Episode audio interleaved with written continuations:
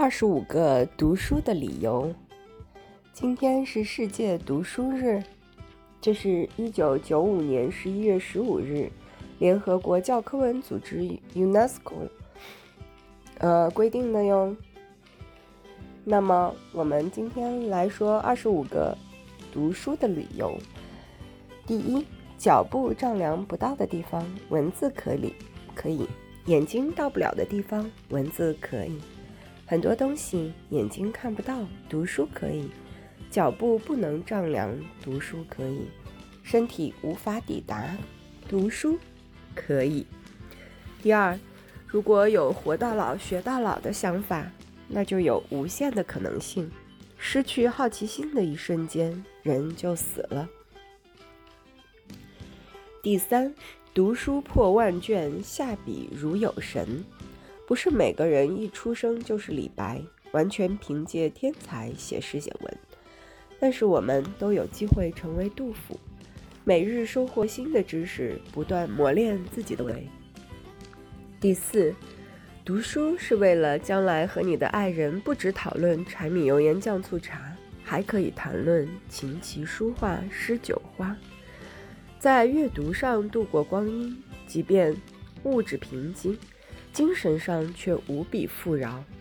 第五，读书的意义有两个：一是使人不卑不亢地活着；二是可以使人心灵干净。一本书读完，可能很快就忘记了，好比竹篮竹篮打水是一场空。但是竹篮经过一次水的洗礼，会一次比一次更干净。一个人每天看书，可能会记不住什么。但是在潜意识里会明白什么是对，什么是错。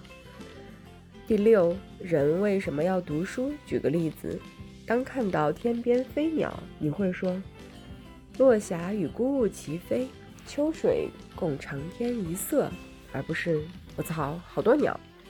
当你失恋时，你低吟浅唱道：“人生若只如初见，何事秋风悲画扇。”而不是千万遍的悲喊“蓝瘦香菇”。读书会让你成为一个有温度、有情趣、会思考的人。第七，学一多学一点知识，少说一句求人的话。读书的根本目的是为了让自己明白世界，看清自己，让自己在无所依靠、无所事事的时候，有一种严肃力量推动你往前走。第八，读书是最低成本的旅行。你可以通过看书，走到天下的各个角落，结交不同的伟人名家。只要打开书，就随时打开了一个崭新的世界。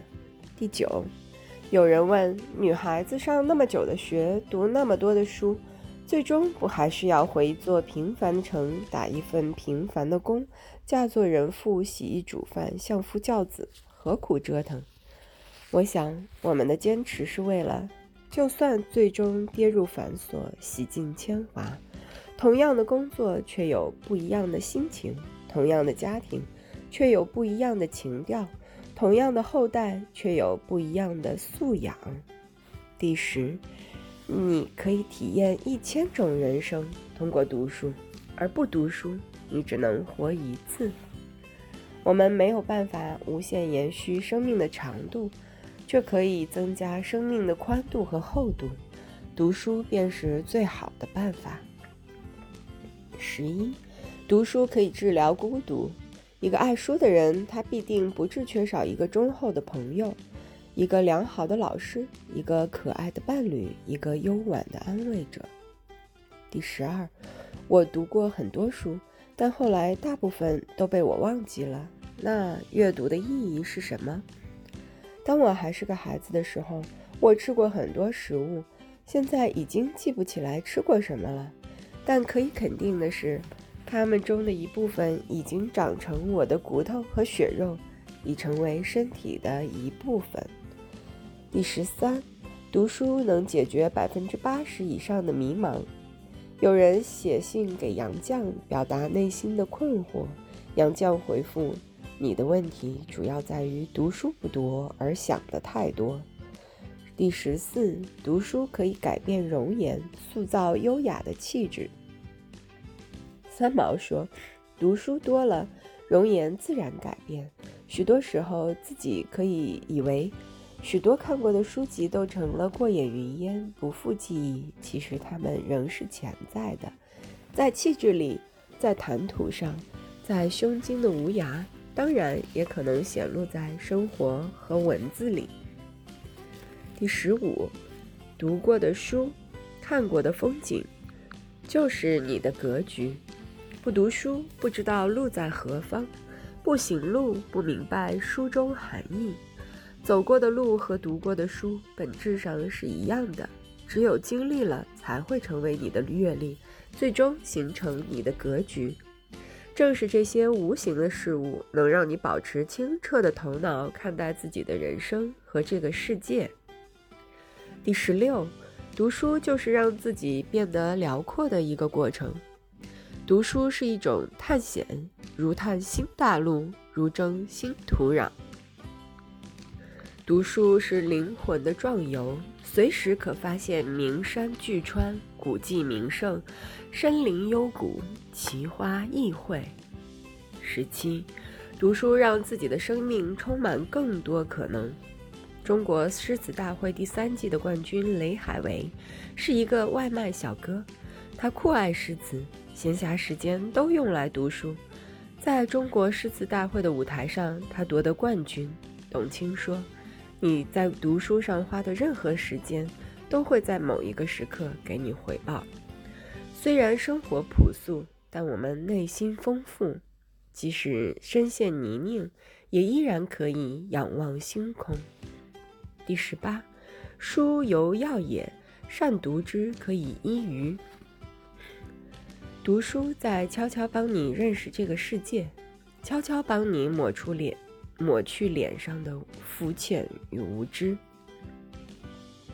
第十九，多读书并非为了雄辩和驳斥，而是在碰见问题的时候，自己可以多一些思考和权衡，少一些盲从和轻信。你如果读了书，有了分辨力，有了自己的观点，就不会人云亦云了。第二十，一书曾经说过这样一段话：读那么多书干什么呢？就是在紧要关头，可以凭意志维持一点自尊。人家不爱我们，我们站起来就走，不做无谓纠缠。第二十一，龙应台说。孩子，我要求你读书用功，不是因为我要你跟别人比成就，而是因为我希望你将来拥有更多选择的权利，选择有意义、有时间的工作，而不是被迫谋生。当你的工作在你心中有意义，你就有成就感；当你的工作给你时间，不剥夺你的生活，你就有尊严、成就感和尊严。能给你快乐。第二十二，读书学习去更远的地方的意义，大概就是远离那些自己不想见的人，也不用做那些不想做的事。希望我们都可以不被改变。喜欢读书，就等于把生活中寂寞的时刻换成一种享受。第二十三，别人在侃侃而谈，而你只能在鸭子听雷。这就是我们为什么要读书。第二十四，你的气质里藏着你读过的书，你读过的书，经历过的事，等时间长了，那些细枝末节的你都忘了，剩下来的就成了你的素质。第二十五，生活的一切不解与疑惑，都能在书中找到答案。无论是驱赶迷茫，还是对抗平庸，读书都是最简单也最实用的方法。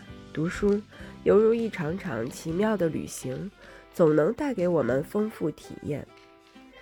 给自己一点时间，静下心来读书，它会一点一滴地滋养你，改变你，将知识变成成长的动力和养分。趁春光读书吧。